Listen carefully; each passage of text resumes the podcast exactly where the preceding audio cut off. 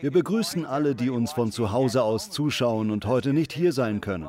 Wir heißen Sie am Fernseher willkommen. Wo auch immer Sie sind, wir möchten, dass Sie wissen, dass wir Sie lieben.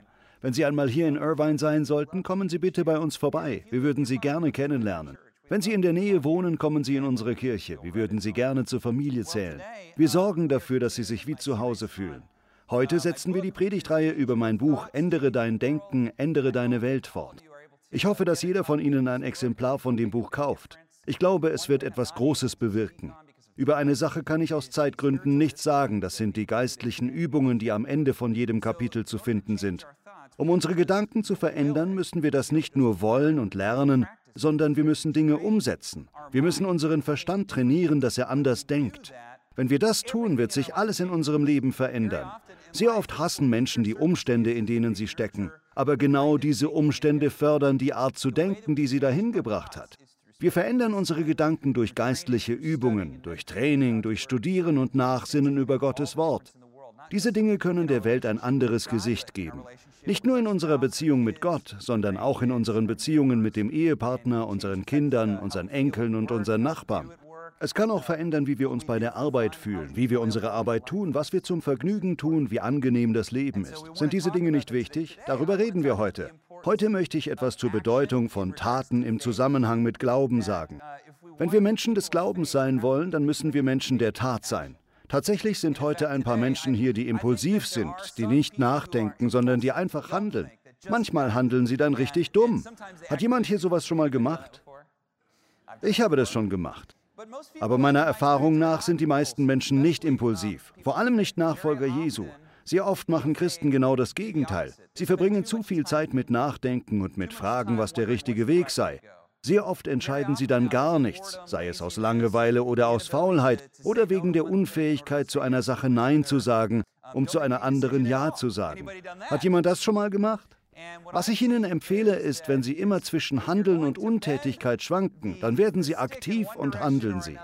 Seien Sie ein Mensch, der immer in Richtung Taten tendiert. Ich glaube, dass das einen großen Unterschied macht. Haben Sie schon mal so eine Sekundenbruchteil-Entscheidung in Ihrem Leben getroffen? Vielleicht schauen Sie zurück und denken, hätte ich doch damals bloß nicht diese Entscheidung getroffen. Vielleicht sah es damals unwichtig aus, aber jetzt schauen Sie zurück und Ihr ganzes Leben ist anders. Vielleicht haben Sie sich entschieden, dieses Mädchen nach ihrer Nummer zu fragen. Vielleicht haben Sie sich entschieden, eine neue Kirche auszuprobieren. Vielleicht sind Sie hier, weil Sie vor 20 Jahren entschieden haben, diese Kirche zu besuchen und seitdem sind Sie hier. Sie haben alle möglichen Freunde gefunden oder Ihren Ehepartner hier kennengelernt oder so etwas in der Art. Wir können uns an solche Zeiten erinnern, wo wir das so erlebt haben. Ich selbst habe so eine Erfahrung gemacht. Viele von Ihnen kennen die Geschichte mit mir und Hannah. Ich war so ein Weichei, der in dieses wunderschöne Mädchen verknallt war, die einen Partner hatte, der wiederum ein Freund von mir war. Jahrelang wollte ich mit Hannah ausgehen und schließlich kam der Zeitpunkt, als sie mit dem anderen Schluss gemacht hatte. Mit ihrem Bruder, einer meiner Freunde und einem anderen Freund Nate kam sie nach Kalifornien, um mich von Oklahoma aus zu besuchen. Wir hatten kein richtiges Date, aber es hat etwas geknistert, dachte ich. Die Hochzeit ihres Bruders Chris sollte eine Woche später in Tulsa sein, das war 2000 Meilen entfernt. Ich war 19, pleite und hatte keine Möglichkeit, nach Tulsa zu kommen, wenn ich dorthin gewollt hätte. Sie sagte zu mir, oh Mann, ich wünschte, du würdest zu der Hochzeit meines Bruders kommen. Und ich dachte mir, das wünsche ich mir jetzt auch. Ich sagte zu ihr, ich sag dir was, Hannah, ich werde zur Hochzeit deines Bruders kommen, wenn du mir eines versprichst. Du gibst mir den ersten oder den letzten Tanz bei der Hochzeit. Sie können alle sagen, ah. Sie sagte, das überbiete ich noch. Wenn du zur Hochzeit meines Bruders kommst nächste Woche, vier Tage später, dann gebe ich dir beide Tänze.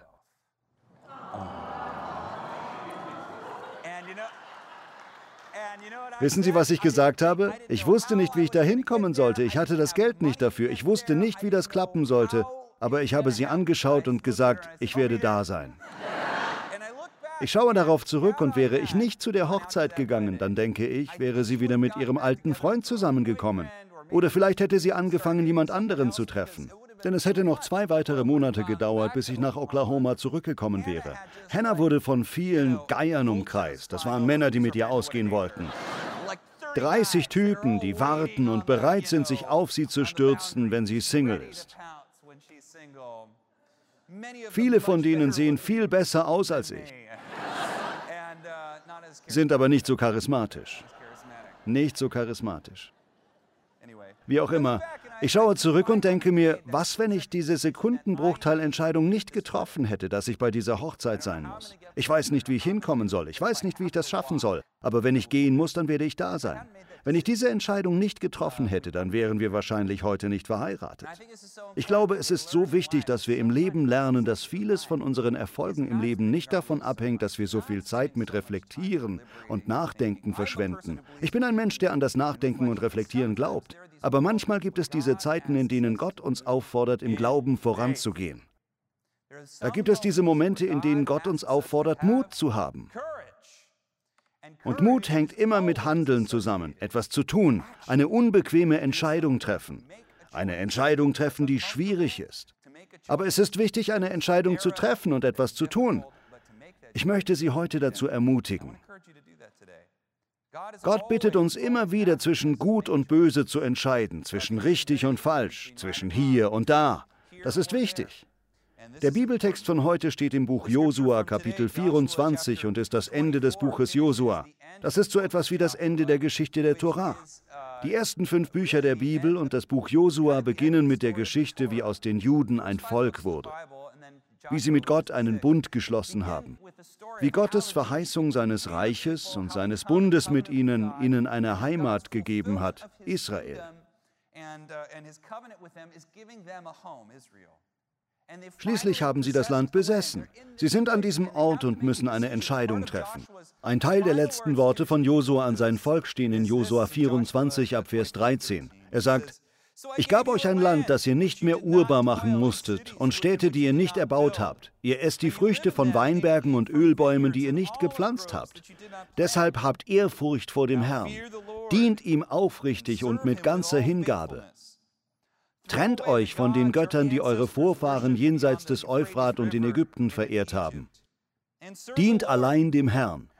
Wenn es euch aber nicht gefällt, dem Herrn zu dienen, dann entscheidet euch heute. Entscheidet, da ist es, wem ihr gehören wollt. Den Göttern, die eure Vorfahren jenseits des Euphrat verehrt haben, oder den Göttern der Amoriter, in deren Land ihr lebt. Ich aber und meine Familie, wir wollen dem Herrn dienen. Eine ganz berühmte Stelle. Er sagt, dass viele von euch, er spricht nicht zu der Kirche, dass viele von euch aus dem Volk Israel beiden dienen wollen, dem Gott Jahwe und den Göttern der Vorfahren. Sie wollen Gott dienen, so einem Häuptling der Götter. Aber sie wollen auch die ganzen anderen Götter ihrer Großeltern nicht verlassen, diese heidnischen Götter. Er sagte ihnen fast so etwas wie, wenn ihr das so machen wollt, okay, aber seid nicht in der Mitte. Macht nicht beides. Er sagt, trefft heute eine Entscheidung. Übrigens war das Billy Grahams Lieblingsbibelvers zum Predigen, denn Josua stellt sein Volk vor diese Entscheidung. Entweder entscheidet ihr euch dem Herrn zu folgen oder ihr entscheidet euch ihn abzulehnen. Entscheidet euch für Gott oder entscheidet euch für die Götter eurer Vorfahren. Aber entscheidet euch. Entscheidet euch heute, nicht morgen, nicht übermorgen. Entscheidet euch heute. Natürlich war Billy Grahams Aufruf an die Menschen, sich für den Herrn zu entscheiden, und zwar heute. Gott zu folgen und das Leben Gott anzuvertrauen, ihn zu kennen und ein Nachfolger von Jesus zu sein. Ich hoffe, Sie treffen diese Entscheidung heute. Wer auch immer Sie sind, ich glaube so sehr, wenn Sie Gott Ihr Leben geben und ihm vertrauen und ihm Ihr Leben lang dienen, dass Sie dann am Ende Ihres Lebens zurückschauen und froh sein werden, dass Sie das gemacht haben. Aber für die von Ihnen, von denen ich denke, dass Sie bereits so eine Entscheidung getroffen haben, wahrscheinlich die meisten hier im Raum, vielen von denen am Bildschirm, Sie haben vielleicht schon so eine Entscheidung getroffen. Aber wir vergessen, dass das nicht die einzige Entscheidung ist, die wir als Nachfolger von Jesus treffen. Dass das Leben voll mit sehr schweren Entscheidungen ist. Da sind alle möglichen Straßenkreuzungen, die wir nehmen müssen. Heute bittet Gott Sie vielleicht eine Entscheidung zu treffen. Eine Entscheidung zu treffen, sich wieder zu verabreden. Vielleicht nachdem Ihre Frau oder Ihr Mann verstorben ist. Oder zu glauben, dass es unbegrenzte Möglichkeiten in Ihrer Zukunft gibt, wenn Sie Ihr Leben Jesus anvertrauen. Ich glaube, was ich oft mache und was einige von uns machen, ist zu viel Grübeln. Oder wir treffen keine Entscheidungen, weil wir Angst haben. Oder für mich wahrscheinlich die typischste Sache, ich treffe keine Entscheidung, weil ich gelangweilt oder faul bin. Fühlen Sie sich auch manchmal so? Sie denken sich, lass uns abwarten. Der Weg des geringsten Widerstandes. Die Sache vor sich herschieben. Ich muss heute keine Entscheidung treffen. Ich mache das später. Nein, offensichtlich nicht. Jede Zusage, das ist ein Sprichwort aus dem Mittelalter, ist eine tausendfache Absage. Ich denke, dass jeder von uns das unbewusst weiß. Wenn Sie Ja zu einem Typen sagen, sagen Sie damit Nein zu allen anderen Typen. Für die, die sich gerade verabreden. Wenn Sie Ja zu einem Mädchen sagen, sagen Sie damit Nein zu allen anderen Mädchen. Ich glaube, dass Männer vor allem heute mit der Ehe zu kämpfen haben, weil viele Männer heute nicht Ja für den Rest ihres Lebens zu einer Frau sagen wollen. Denn das bedeutet Nein für den Rest des Lebens zu allen anderen Frauen zu sagen. Indem sie das tun, verpassen sie so viel von der Freude, dem Leben, der Liebe und der Gemeinschaft, die mit einer hingegebenen Beziehung und durch die Ehe kommt. Sehr oft wollen viele von uns nicht unsere aktuelle Arbeitsstelle für eine bessere Arbeit verlassen, denn wir wollen nicht Nein zu unserem stabilen Einkommen sagen. Viele von uns wollen nicht ihr Leben Gott hingeben, denn dann müssten wir Nein zu einigen unmoralischen Dingen in unserem Leben sagen. Es passiert sehr oft, dass viele von uns die besten Dinge im Leben verpassen, weil wir nicht Ja zu einer Sache sagen wollen, sondern weil wir wissen, dass Ja zu einer Sache ein Nein zu einer anderen Sache bedeutet. Das ist der Grund, warum harte Entscheidungen so ein Schlüssel für ein erfolgreiches und freudvolles Leben sind. Ich habe ein Lieblingszitat, das jeder Leiter kennen sollte. Ob Sie ein Geschäftsmann oder ein Pastor sind, ob Sie eine Sportmannschaft trainieren oder in welcher Gruppe auch immer Sie aktiv sind. Das Zitat sagt, dass Leiter harte Entscheidungen treffen müssen. Jerzy Gregorek, ein olympischer Trainer, hat gesagt, schwere Entscheidungen, leichtes Leben. Leichte Entscheidungen, schweres Leben. Heute möchte ich, dass Sie einen neuen Gedanken übernehmen. Dieser neue Gedanke ist, dass ich das Grübeln überwinden kann, indem ich jetzt handle. Ich kann das Grübeln überwinden, indem ich jetzt handle.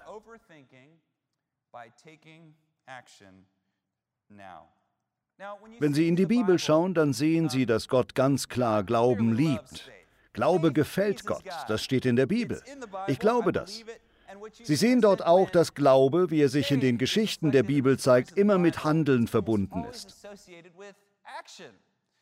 Wenn jemand ein Wunder oder einen Durchbruch Gottes braucht, dann ist Glaube nicht einfach Nachdenken oder etwas für wahr halten. Glaube ist auch, aktiv zu werden in dem Bereich, an dem man glaubt.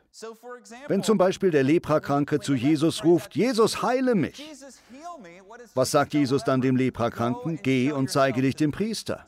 Als Jesus mit ihm spricht, ist dieser immer noch leprakrank. Aber er sagt ihm, wenn du einen Glaubensschritt tust und nach Jerusalem gehst und dich als Samaritaner dem jüdischen Priester zeigst, was sehr unangenehm und schwierig gewesen wäre, dann wirst du geheilt werden. Oder die Frau, die sich durch die Menschenmenge kämpfen und Jesu Gewand berühren muss, um von ihrer Bluterkrankheit geheilt zu werden. Das war etwas, was für sie vielleicht ziemlich unangenehm war. Oder als Jesus den Dreck auf die Augen des blinden Mannes legt und ihm sagt, dass er gehen und es am Sabbat auswaschen soll. Das ist etwas, was man nicht tun sollte. So ist es also. Glaube ist so oft verbunden mit Handeln. Das Großartige daran ist, dass diese Handlungen fast immer zum Durchbruch führen. Eine der bekanntesten Geschichten ist, als Petrus auf dem Wasser läuft. Wir sprechen immer darüber, dass Jesus auf dem Wasser gelaufen ist, aber wir vergessen, dass Petrus auch auf dem Wasser gelaufen ist. Das ist ziemlich cool, glauben Sie nicht? Zur Zeit von Jesus war es eine große Sache, ein Schüler von einem Rabbi zu sein. Rabbis haben ihre Schüler dazu aufgefordert, genau das zu tun, was sie getan haben. Wenn ein Schüler einem Rabbi folgt wie einem Mentor, dann will er sowas wie ein Klon von dem Rabbi werden. Wenn der Rabbi Linkshänder war, dann versuchen die Schüler mit links zu schreiben.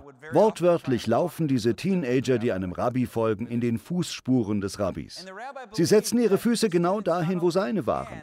Der Rabbi glaubte nicht nur, dass die Schüler das so machen können wie er, sondern auch, dass sie das so machen sollten. Das ist wichtig, denn wenn die Schüler von Jesus ihm folgen, dann müssen sie Wunder tun, denn er tut Wunder. Haben Sie das je verstanden?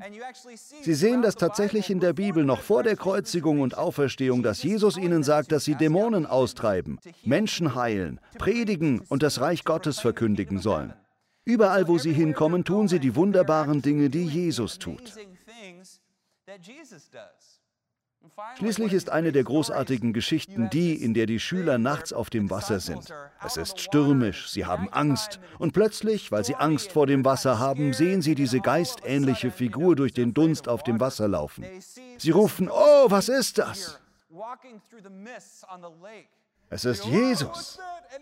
Er läuft, er sagt, hey Leute. Keiner von ihnen kann das glauben. Stellen Sie sich vor, wie das tatsächlich passiert, wie Sie Ihren Rabbi auf dem Wasser laufen sehen. Welcher Gedanke kommt Petrus? Ich bin ein Schüler von Jesus. Wenn Jesus auf dem Wasser laufen kann, kann ich auch auf dem Wasser laufen. Das ist die Sache, die viele Christen nicht aus der Bibel übernommen haben, denn sie ist klar kulturell geprägt. Schüler tun, was der Rabbi tut. Sie können das nicht nur, sie sollten das tun. Petrus sagt also zu Jesus, okay, wenn du auf dem Wasser laufen kannst, dann denke ich, sollte ich auch auf dem Wasser laufen. Er sagt, Jesus, möchtest du, dass ich auf dem Wasser laufe?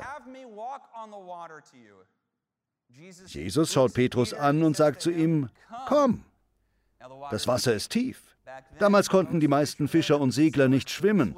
Wir wissen nicht, ob Petrus schwimmen konnte, darum kommt er hier vielleicht seinem Tod näher. Aber Jesus sagt, komm.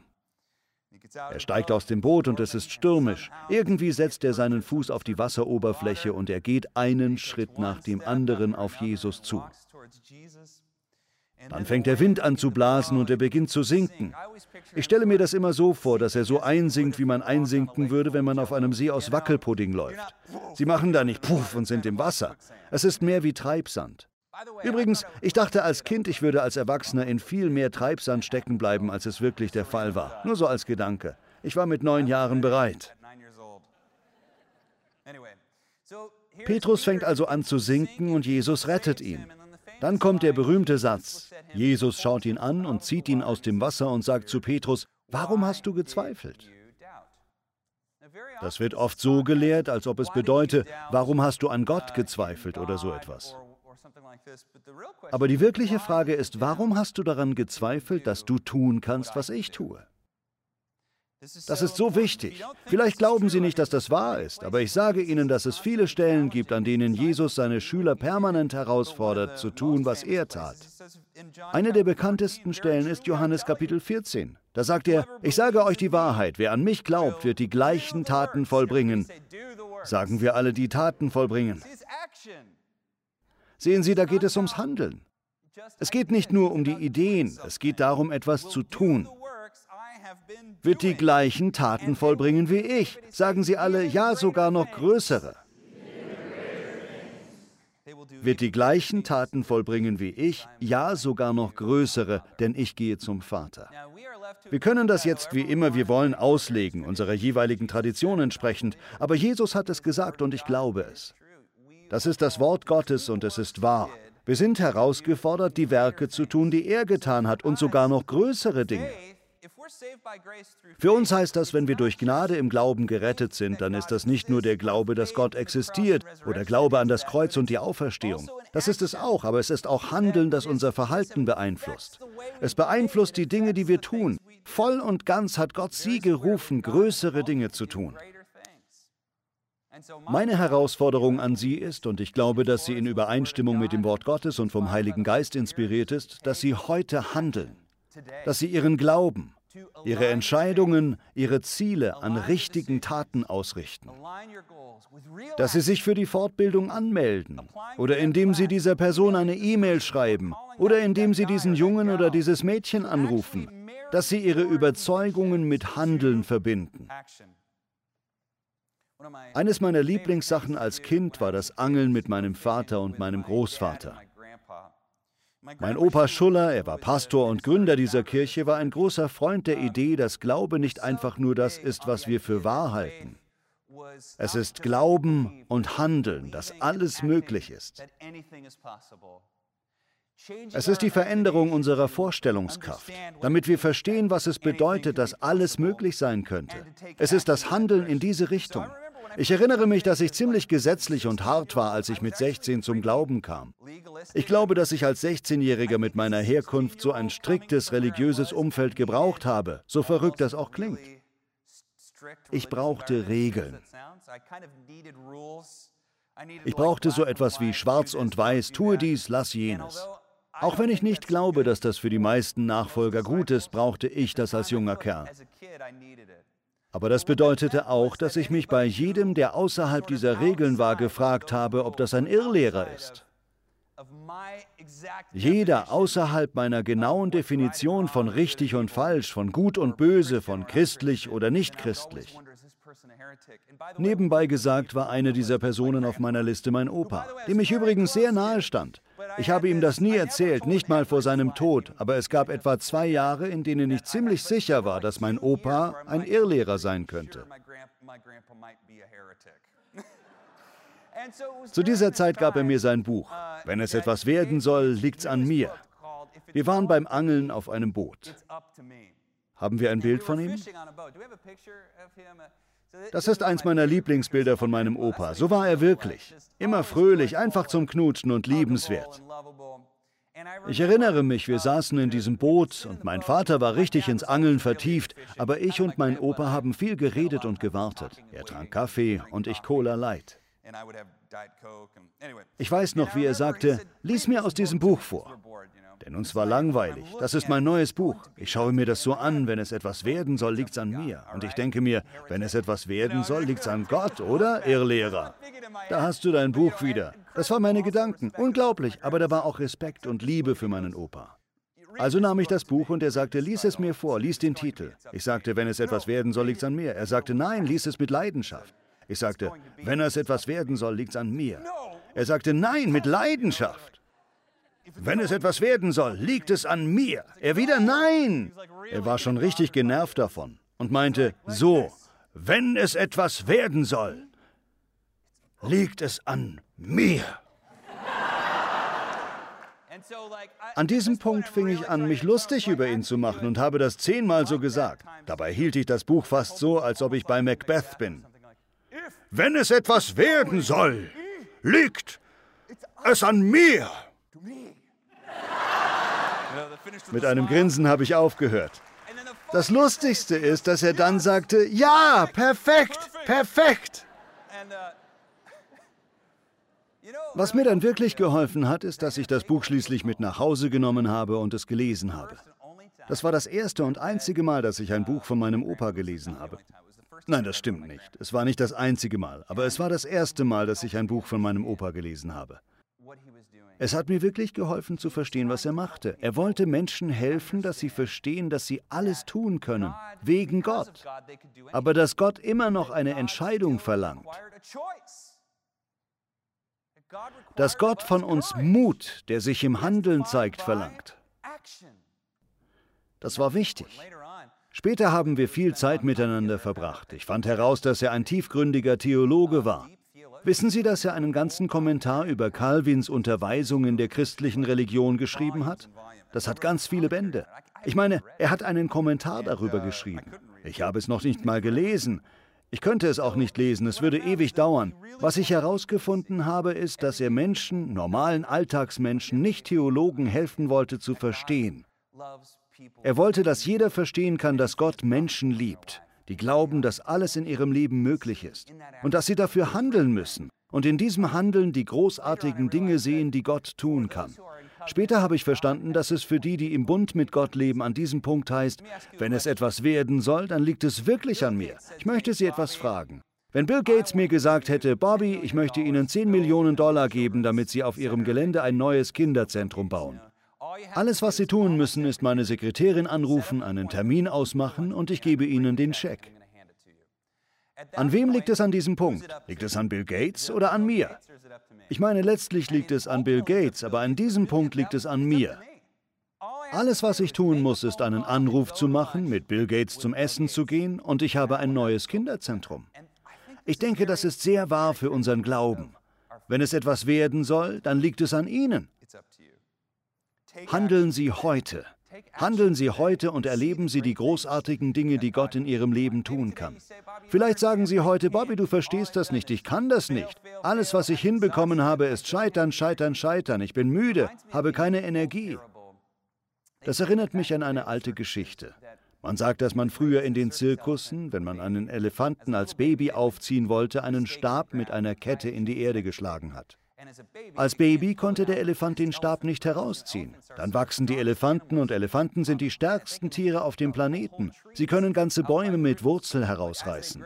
Aber wenn die Elefanten erwachsen sind, dann spüren sie dieses kleine Ziehen der Kette, dieses kleine Stopp und sie setzen sich hin und geben auf. Ich glaube, dass viele von uns im Herzen so sind. Vielleicht wurde uns, als wir jünger waren und nicht die Dinge tun konnten, die wir wollten, als wir Kinder waren, da wurde uns erzählt, du kriegst nichts hin, du bist wertlos, du wirst nichts erreichen. Wir spüren dieses kleine Ziehen, ein bisschen Widerstand nur und wir geben auf. Sie ahnen ja nicht, dass Gott ihnen bereits alles gegeben hat, was sie brauchen, um alles zu tun, was sie in seinem Namen tun müssen. Das ist wie ein Elefant. Sie haben diese unglaubliche Kraft in sich, aber sie wird nicht wirksam, bis sie handeln. Viele von uns sagen, Bobby, du verstehst das nicht, wenn ich es tue, wenn ich es versuche und wieder eine Beziehung zu meinen Kindern aufbaue. Oder ich mich mit meinem Freund oder Partner versöhnen will, werden die Dinge nur chaotischer. Ich glaube, es ist wichtig, dass Sie auch verstehen, dass chaotisch okay ist.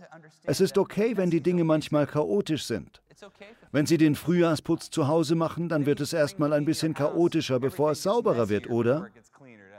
Sie holen alle Klamotten aus den Schränken und all die anderen Sachen. Es sieht so aus, als ob das Haus dreckiger ist und nicht sauberer. Aber in Wahrheit ist es dabei, besser zu werden. In Sprüche 14, Vers 4 steht, ein leerer Stall bleibt zwar sauber, aber ohne Rinder gibt es keinen Ertrag. Sie wissen, was das bedeutet.